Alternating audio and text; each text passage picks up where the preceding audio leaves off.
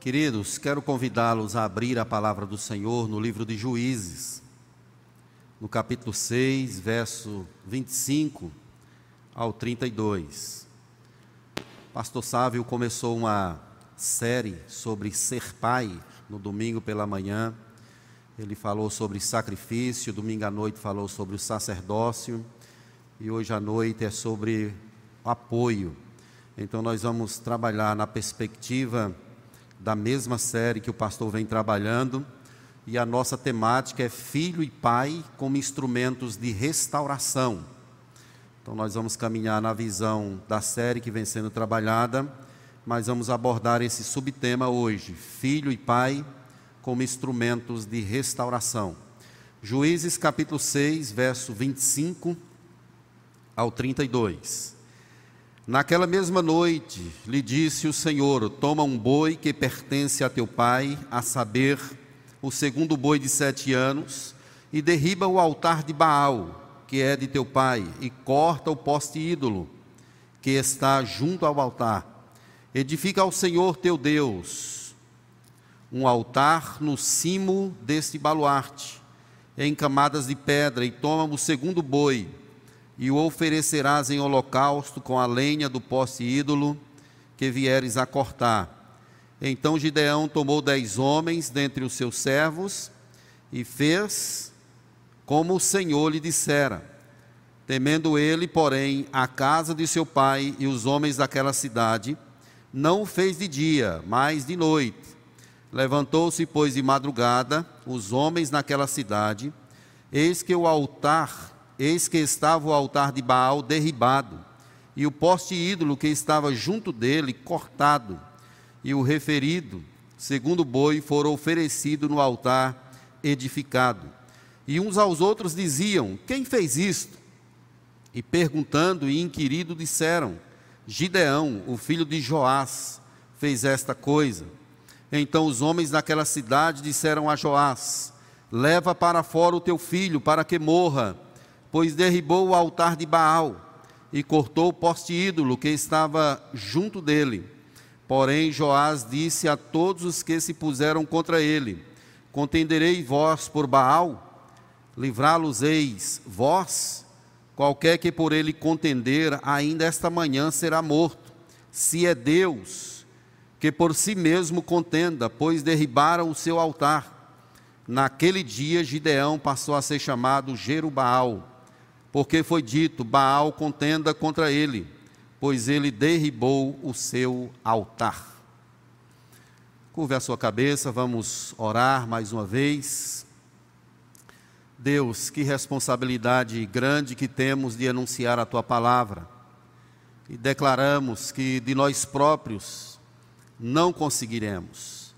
Mas certamente o Espírito Santo do Senhor está nesse lugar para nos capacitar Portanto, pedimos a tua graça, sensibilidade espiritual, para expor a Escritura com amor, com autoridade, com fidelidade, e que o nome do Senhor seja glorificado nesse lugar sempre, em nome de Jesus. Amém. Meus amados, uma das grandes tragédias da vida humana se chama comodismo. Especialmente quando falamos do campo espiritual o povo de Israel, ao invés de estar no campo de batalha, passou a ficar flertando com as coisas da terra naquele momento. E isso levou o povo a uma ruína absoluta, à perdição. Eles teriam de chegar na terra e começar a batalha. Muitos povos teriam de ser conquistados, muitas terras. E eles não poderiam se acomodar porque corria o risco desses povos que ali habitavam influenciar o povo de Deus, colocando nele a sua cultura, o seu jeito de ser e levando-os a adorar os seus deuses. E foi exatamente o que aconteceu. É provável que Samuel tenha escrito esse livro de Juízes. Esse nome refere-se a ação de libertadores que Deus chamou para julgar o povo, para liderar o povo em determinados ciclos da história. nós devemos lembrar que o povo já está na terra prometida. Josué passa o Jordão a pé enxuto e passa, começa a conquistar terras, começa por Jericó. E chega um tempo que Josué então envelhece, adoece, vai chegando o tempo da sua partida, e Josué vai chamar o povo e vai explicar o que está acontecendo e nortear para onde o povo deveria seguir. Se você olhar Josué capítulo 13, verso 1, está escrito assim: Era Josué, porém, já idoso, entrando em dias. Disse-lhe o Senhor: Já estás velho, entrando em dias, e ainda muitíssima terra tem para conquistar. Tem muita coisa por fazer, mas Josué não tem uma liderança para assumir o lugar dele. Que problema. Josué é idoso e não tem uma liderança que possa assumir o lugar de Josué. Esse é um problema. No capítulo 13, verso 13, está escrito assim: Porém, os filhos de Israel não desapossaram, desapossaram os Gesuritas, nem os Macatitas, antes Jesus e Macate permaneceram no meio de Israel então vejam que um problema está se instalando. Ao invés dele, deles expulsarem e se apossarem da terra, estes povos estavam ficando no meio de Israel. Esse era um outro grande problema. No capítulo 23 de Josué, verso 3, está, está assim: Chamou Josué todo Israel e disse: Veja o que Deus já fez a estas nações, por causa de vós, porque o Senhor vosso Deus é que pelejou por vós. Josué está chamando o povo e tentando instruir para que o povo continue na conquista da terra. Mas no capítulo 23, versos 6 e 7, está um chamado: Esforçai-vos, pois, muito para guardardes e cumprirdes tudo o que está escrito na lei de Moisés, para que dela não vos aparteis, nem para a direita, nem para a esquerda, para que não vos mistureis com estas nações que restam entre vós. Olha a palavra alertando: não façais menção do nome dos seus deuses, nem por eles façais jurar nem os sirvais, nem os adoreis, mas ao Senhor vosso Deus vos apegareis, como fizesses até ao dia de hoje. Olha que alerta, queridos. Cuidado, nem mencione o nome dos deuses dessa terra. Se apeguem a Deus. No verso 12 de Josué 23, está assim: porque se de Deus vos desviardes e vos apegardes ao restante dessas nações, ainda em vosso meio, e com ela vos aparentardes, e com elas eh, vos misturardes, e elas convosco, sabeis certamente que o Senhor vosso Deus não expulsará mais essas nações de vossa presença, mas vos serão por laço e rede, e açoite as vossas ilhargas, e espinhos aos vossos olhos, até que pereçais nessa boa terra que vos deu o Senhor vosso Deus. Deus está alertando ao povo para ter cuidado, para não cair no comodismo e começar o entrelaçamento com os povos daquela terra. Quando nós lemos o capítulo 1 de Juízes, versículo 27, nós já temos aqui uma triste constatação. Juízes 1, 27. A última parte. Pelo que os cananeus lograram permanecer na mesma terra. Os cananeus já estavam ali presentes, morando junto com o povo de Deus. Que triste notícia.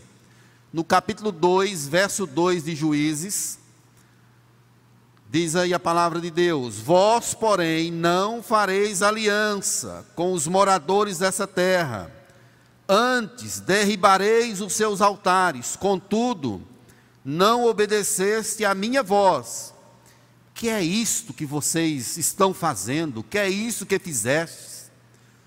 O povo estava indo ao contrário daquilo que Deus estava dizendo estava caminhando na contramão. Aí no capítulo 2, ainda de Juízes, verso 11. Então fizeram os filhos de Israel o que era mal perante o Senhor, pois serviram aos Baalins. Olha o verso 12.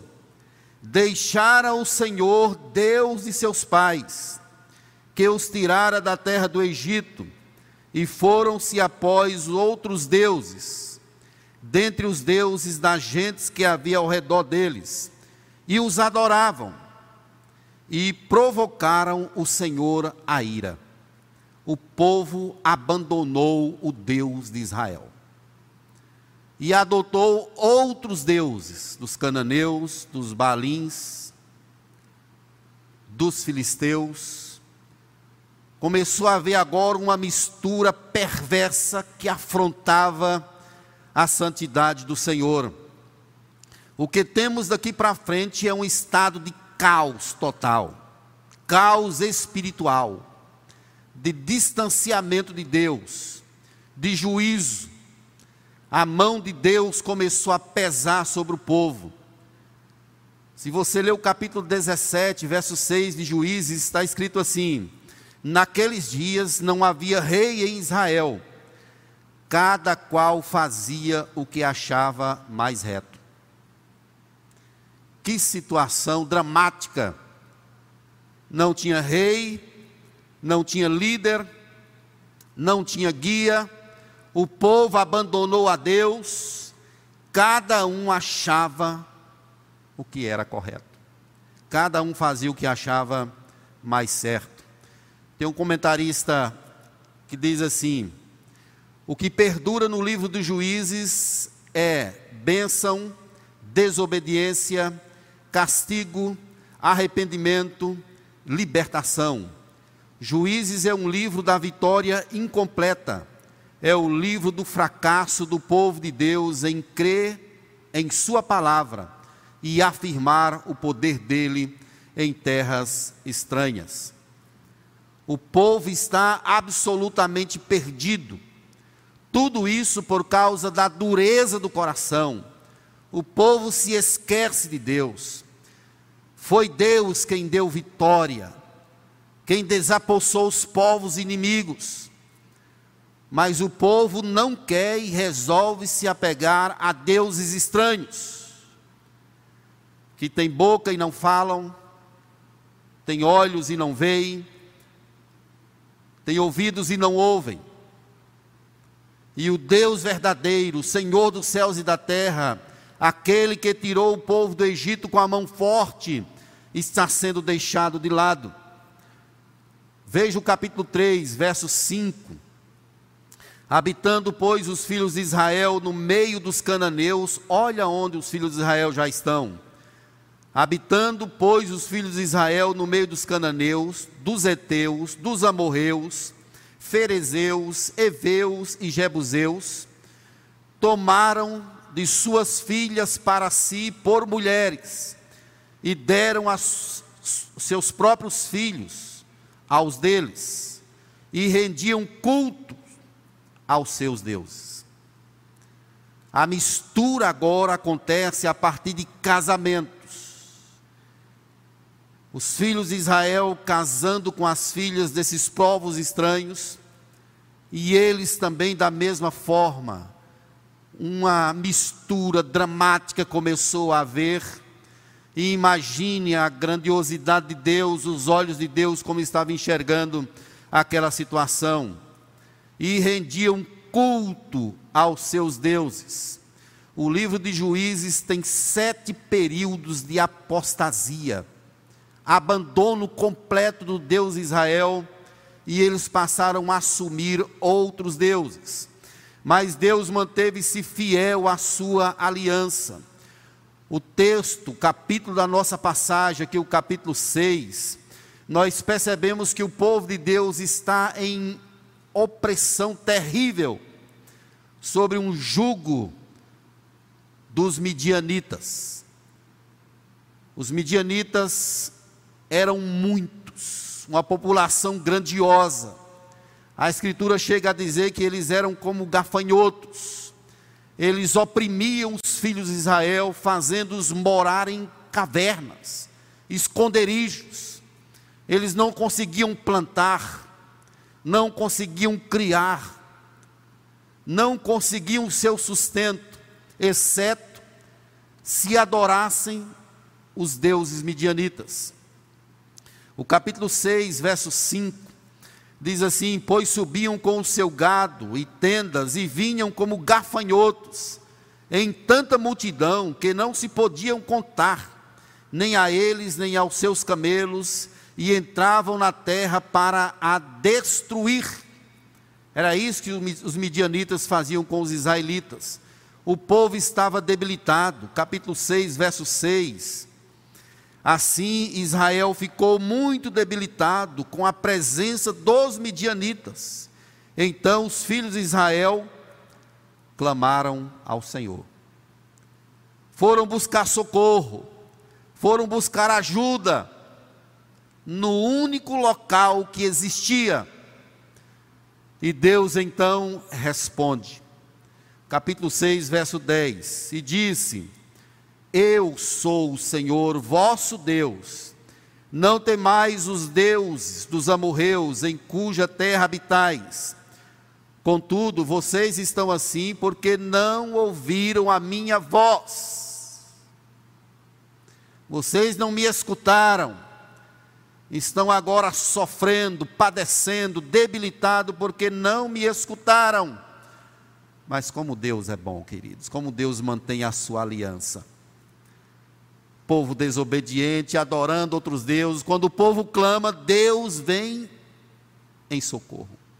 Deus vem ajudar. E é nesse sentido que Deus chama Gideão para ser um instrumento, aquele que vai libertar o povo daquele jugo. E aqui nós percebemos a grandiosidade de Deus em usar um homem simples Gideão é um fazendeiro, ele não é um soldado, ele trabalha na roça, ele não é um guerreiro treinado, ele não sabe mexer com espadas, ele é um homem comum, filho de uma família pobre, ele, pobre, ele próprio diz aí que é filho de uma família pobre e dentre os seus irmãos ele é o mais pobre. Mas se você vê o verso 12 do capítulo 6, diz assim: Então o anjo do Senhor lhe apareceu e lhe disse: O Senhor é contigo, homem valente. Imagina aí a circunstância de Gideão. Essa palavra do anjo, e vejo que na sua Bíblia essa esse nome anjo está com letra maiúscula. Isso é uma teofania, é uma aparição de Deus na pessoa de Cristo. Cristo aparece ali. O Senhor é contigo, homem valente. Gideão deve ter olhado assim para trás. Será que não tem mais alguém aqui próximo que não, não pode ser comigo?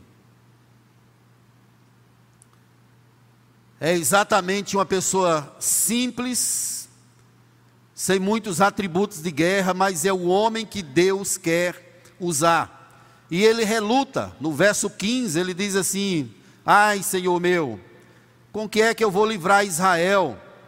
Eis que a minha família é a mais pobre em Manassés, e eu o menor na casa de meu pai ele reluta, ele não quer ir, ele sabe que ele não tem força, ele não sabe o que fazer. E aqui, meus irmãos, que está a grandiosidade de Deus, a graça provedora de Deus em utilizar instrumento simples. E aliás, Deus sempre trabalhou dessa forma. Se nós observarmos as Escrituras, nós vamos ver Deus usando pessoas que aparentemente não tinham nenhum atributo. Deus os chama, os capacita, os comissiona para fazer uma grande tarefa, que é o anúncio, a proclamação do Evangelho. Mas Gideão ainda não está satisfeito, ele quer uma prova de que ali é de fato Deus que está chamando. E ele pede três sinais. O primeiro deles, no verso 21 do capítulo 6, é fogo da rocha. Iria sair um fogo que iria consumir ali aquele, aquele oferecimento que Gideão fez para aquele anjo. E de fato aconteceu, mas Gideão ainda não está satisfeito. Ele agora vai dizer assim: Deus me dá um sinal. Amanhã vou colocar aqui essa lã, só ela vai estar molhada e a terra no lugar dela, no entorno dela, estará seca. E aconteceu. No outro dia, Gideão espreme aquela lã e tira uma taça de água. Mas ele não está satisfeito ainda, ele quer mais. Deus, agora amanhã a lã vai estar enxuta e a terra no entorno vai ter orvalho, vai estar molhada. E aconteceu. Se você olhar o verso 39 do capítulo 6, vai estar claro isso aí. Disse mais Gideão: Não se acenda contra mim a tua ira, se ainda falar só esta vez, rogo-te que mais uma vez faça eu a prova com a lã, que só a lã esteja seca e na terra ao redor haja orvalho. E assim aconteceu. Queridos, eu quero abrir um parênteses aqui para dizer algo que, de vez em quando, as pessoas falham nesse sentido, em pedir sinais a Deus. Deus, ó, vou fazer aqui um sinal. Se acontecer isso, é porque é da sua vontade. Se lembra lá no Novo Testamento que os fariseus pediam sinais a Jesus? Sabe qual é o sinal mais certo que você tem que não falha? A Escritura. Deus fala através da Bíblia. E as letras da Bíblia precisam ser tomadas por fé. Então não queira pedir sinais a Deus, porque Ele já te deu o maior de todos os sinais, o grande sinal que é a Escritura Sagrada. Leia a Bíblia, Deus, vou colocar aqui um algodãozinho, amanhã ele vai amanhecer, amanhecer seco. Não faça isso. Você não precisa de sinal para crer. Nós não vimos, mas nós sentimos em nosso coração que Deus está conosco. Nessa mesma situação, meus irmãos, de relutância, Deus usou Moisés, que não queria ir, Deus usou Davi, Isaías também é comissionado, ele recebe, mas diz assim: ai de mim, porque eu sou um homem impuro e habito no meio do povo de impuro, impuros lábios. Essa sensação de insegurança no serviço de Deus, ela não é típica de Gideão. É que Deus está chamando gente que aparentemente não tem ferramentas para realizar a obra. Se você ler 1 Coríntios, capítulo 1, verso 26, verso ao 29, diz assim: Irmãos, reparai, pois, na vossa vocação visto que não foram chamados muitos sábios segundo a carne, nem muitos poderosos, nem muitos de nobre nascimento. Pelo contrário, Deus escolheu as coisas loucas do mundo para envergonhar a, os sábios, e escolheu as coisas fracas do mundo para envergonhar as fortes. E Deus escolheu as coisas humildes do mundo e as desprezadas e aquelas que não são, para reduzir a nada as que são, a fim de que ninguém se vanglorie na presença de Deus. O que nós devemos ter em mente é que quanto mais incapacitados nós nos sentirmos, melhor será. Você não é próprio para a missão. De si próprio você não tem força mas é Deus quem te capacita e realiza coisas grandiosas e poderosas através de ti. Naquela noite, Deus dá duas ordens a Gideão. O primeiro é o altar de Baal que precisa ser destruído. E a segunda ordem é que Gideão deveria construir um altar para o Deus verdadeiro.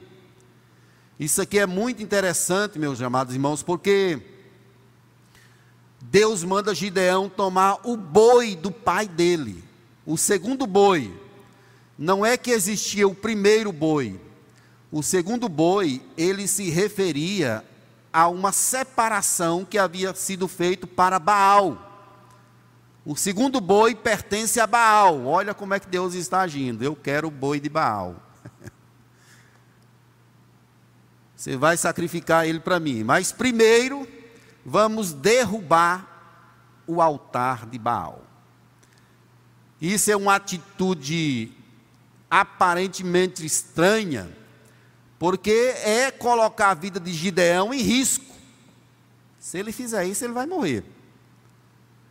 Porque os midianitas eram como gafanhotos.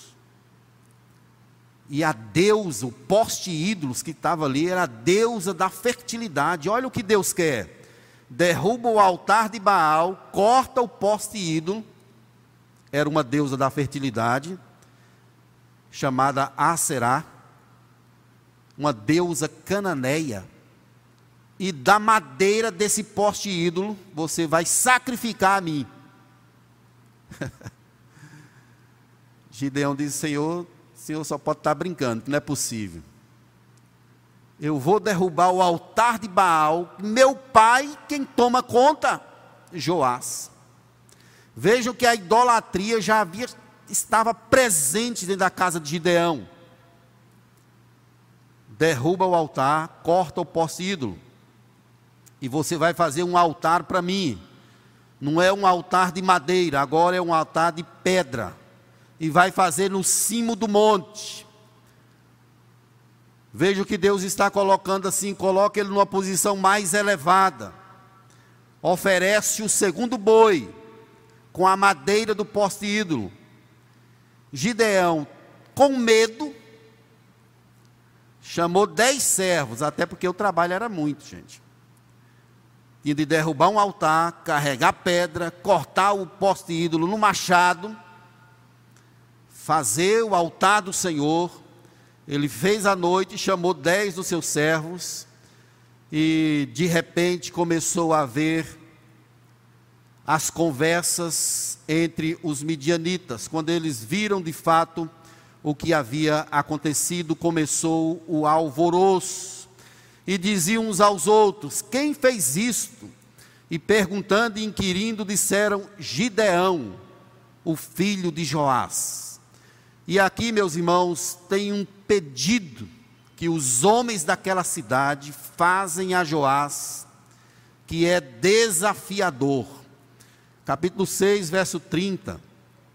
Eles dizem assim: Leva para fora o teu filho, para que morra pois derribou o altar de Baal e o poste ídolo que estava junto dele.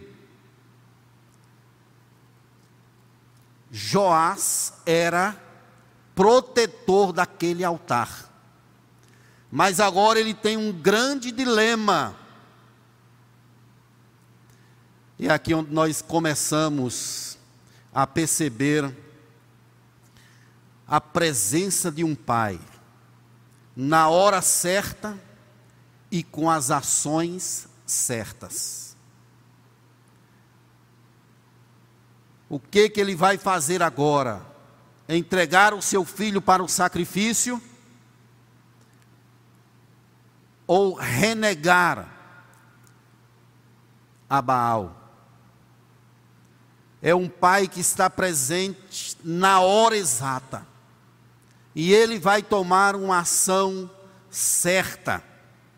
O segundo boi pertencia a ele e ele soube disso. Ele soube do que Gideão havia feito.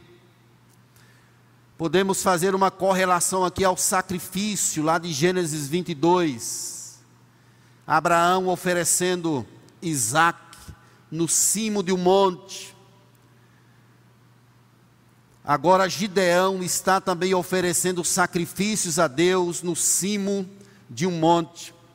A família de Joás estava mergulhada na idolatria, prisioneira.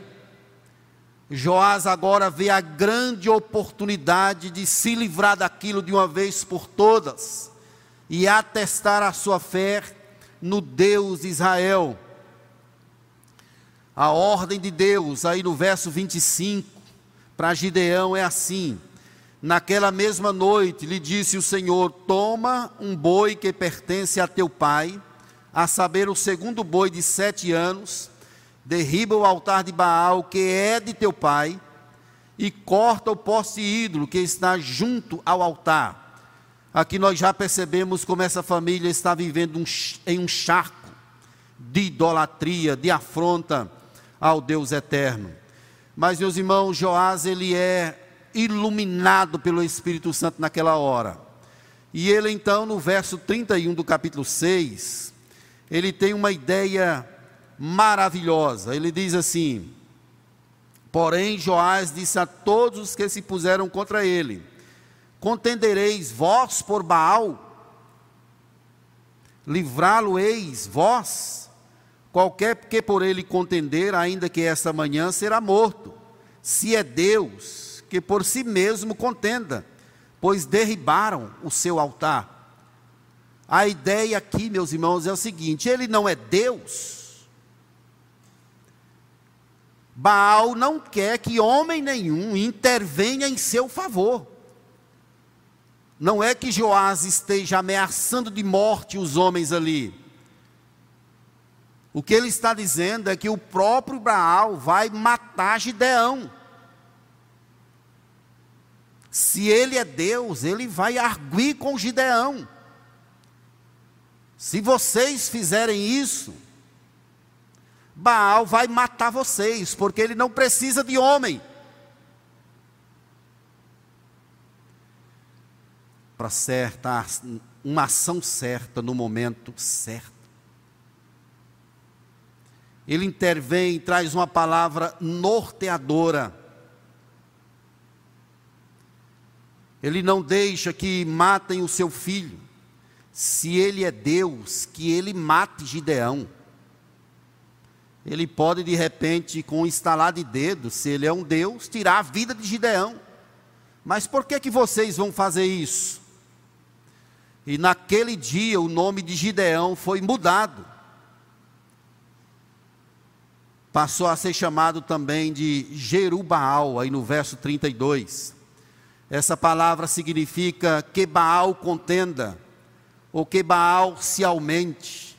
Em outras palavras, que Baal se vire. Se ele é Deus, que ele tome as ações necessárias. Gideão tornou-se um memorial vivo da impotência de um Deus falso. De um Deus que não tinha força, que estava ali como um câncer, destruindo, levando o povo de Deus à ruína, levando o povo de Deus à idolatria. Jerubaal, que Baal contenda. Joás teve uma ideia magnífica, certamente iluminada pelo Senhor Deus dos céus e da terra. Queridos, eu quero fazer aqui algumas aplicações.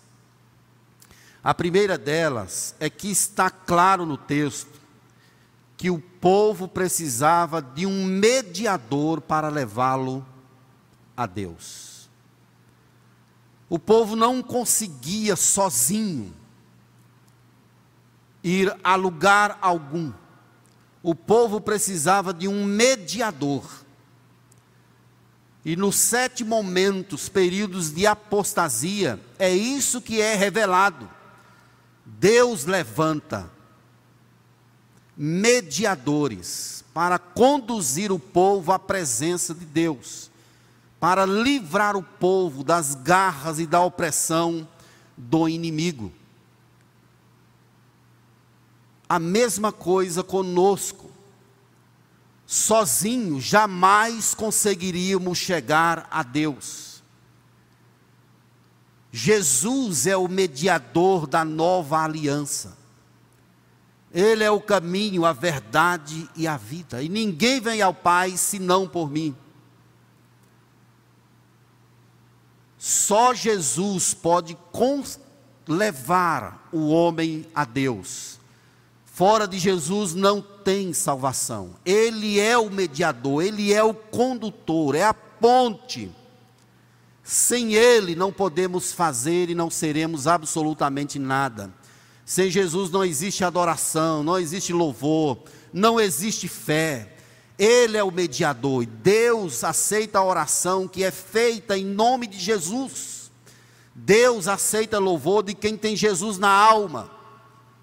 Deus está atento àqueles que têm a Jesus como o seu guia, o seu mediador. As pessoas que não conhecem a Jesus, eles precisam dessa mediação. Sem Jesus, eles estarão completamente perdidos. Uma outra aplicação desse texto, meus irmãos, é que a revelação do anjo do Senhor mostra aí a perspectiva messiânica de redenção. A aparição do anjo com a letra maiúscula está apontando para Cristo é a perspectiva de redenção que nós vemos aqui. Jesus é o redentor, e ele vai usar Gideão como seu instrumento, e usar também Joás para a sua própria glória. Então aqui está claro no texto que a presença, a aparição, esta teofania, aponta para esse aspecto messiânico e é bem verdade, meus irmãos, que o assunto central da Bíblia é Jesus. Todos os textos da Bíblia, de alguma forma, aponta para a cruz, para o Calvário. E a perspectiva messiânica que está desde Gênesis, percorrendo por toda a Bíblia, apontando para Jesus como sendo o Messias enviado por Deus para resgatar uma humanidade que estava presa em seus delitos e pecados. Sem Jesus não haveria libertação. Uma terceira aplicação desse texto, meus irmãos, é que toda restauração espiritual sempre começa com a restauração da paz com Deus. Sem Deus só existe angústia sofrimento, tribulação. O princípio da restauração é exatamente a restauração da paz com Deus. Quando essa paz chega em nossas vidas, nós vivemos a grandeza de uma fé que se externaliza para a glória do Senhor. Se você ler Romanos no capítulo 5, temos lá justificados, pois, mediante a fé, temos paz com Deus. A restauração de uma vida, de uma nação, de um povo, sempre começa com essa ligação para Deus, a restauração com Deus, a vinda de uma paz que excede todo entendimento, na sua e na minha vida, começou assim. O Espírito Santo aplicou Jesus em nosso coração. Nós somos reconciliados com Deus. A paz reina em nossa vida.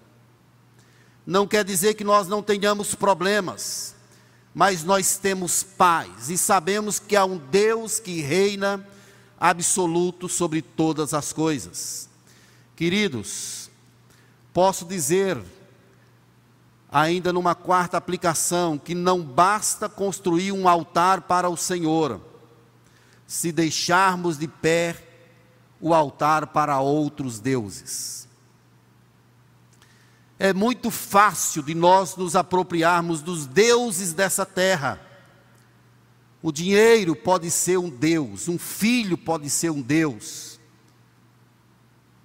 A fama, aplausos, números, riquezas, tudo isso pode ser um Deus. E nós podemos nos apropriar deles com facilidade. Nós somos como esse povo da época dos juízes não vamos ficar de bobeira. Vamos estar atentos. Nós não somos fortes. Cuidado para o comodismo não tomar conta da sua vida. Ao invés de você estar guerreando em campo de batalha, lutando, glorificando ao Senhor, quem sabe de uma hora para outra você pode ser levado a flertar com os deuses dessa terra a se misturar com este povo que não conhece a Deus, que não tem aliança com Deus. Daqui a pouco os valores eles vão substituindo. Aquilo que é de Deus na vida começa a dar lugar àquilo que não é. A vida vai ficando relativizada e Deus vai sendo esquecido. E o resultado disso pode ser a destruição. Mas eu quero finalizar, meus irmãos, já chamando a turma do louvor para cá, dizendo que Joás fez grande diferença. Ele foi um pai presente e teve uma ação correta. Nós devemos apoiar os nossos filhos em tudo que diga respeito às coisas de Deus Devemos rejeitar aquilo que não provém de fé e aquilo que não enaltece o nome do Senhor. Joás tomou uma decisão de defender o seu filho, mas ao mesmo tempo de glorificar o nome do Senhor. E esse apoio que ele deu a, a, a Gideão foi fundamental para a instalação de uma nova etapa na vida dos israelitas. Você que tem filho, está aqui na igreja ou está nos vendo pela internet, apoie o seu filho, mas deixe claro o seu compromisso com Deus. Deixe claro que você honra ao Senhor, que você adora a Deus, que você honra ao Senhor com a sua vida e com as suas ações não dê cobertura, seja lá quem for esposo, esposa, filhos. Não dê cobertura àquilo que desagrada ao Senhor. A Bíblia diz para nós não nos tornarmos cúmplices das obras infrutíferas das trevas. Antes, devemos reprová-las. Que os pais tenham atitudes sábias, na hora certa, ações certas para defender os seus filhos e honrar ao Senhor. Que Deus nos abençoe. Vamos ficar de pé. A gente vai orar ao Senhor. Faça uma oração, você e Deus agora. Coloque a sua vida diante do Senhor. Diga assim: Deus, som do meu coração. Será se você não está vivendo um tempo de comodismo, flertando com as coisas da terra. Se lembre que o seu coração é uma fábrica de ídolos. Se Deus não tiver misericórdia, ele pode ser tomado. Seu pensamento pode ser relativizado. Suas ações podem passar a ser ações de gente que não conhece a Deus. Peça ao Senhor misericórdia para a tua vida nessa noite. Deus amado, louvado seja o teu nome para sempre. Tu és o Deus de Israel, tu és o nosso Deus. Nós te amamos, ó Deus, e queremos te servir cada vez melhor. Obrigado, Senhor, pela tua palavra que nos desafia, que nos chama, que nos direciona Abençoe, ó Deus, cada pessoa que está aqui nessa noite. as pessoas que nos veem pela internet, que o Espírito Santo do Senhor possa tomar-nos, para que vivamos uma vida plena e total para a glória do Teu nome. Longe de nós, ó Deus, buscarmos outros deuses. Queremos que o nosso coração seja tomado somente por Senhor. Aviva a tua obra, desperta a tua igreja Levanta-nos cada vez mais, ó Deus, para vivermos a dimensão do teu evangelho. Não nos deixe viver como um povo cego, mas nos ajude a ter a visão do Senhor. Abençoe aos pais aqui presentes, aqueles que não estão também, ó Deus. Abençoe-os para que apoiem os seus filhos naquilo que honra ao Senhor. Em nome para a glória de Jesus. Eu te louvo por essa noite Agradeço por esse grande privilégio em Cristo Jesus. E agora, meus irmãos, que a graça e a paz de Jesus Cristo, o amor eterno de Deus, o nosso bendito Pai, que o fluir do Espírito Santo repouse sobre a vida de cada um de nós, agora e para todo sempre. Amém.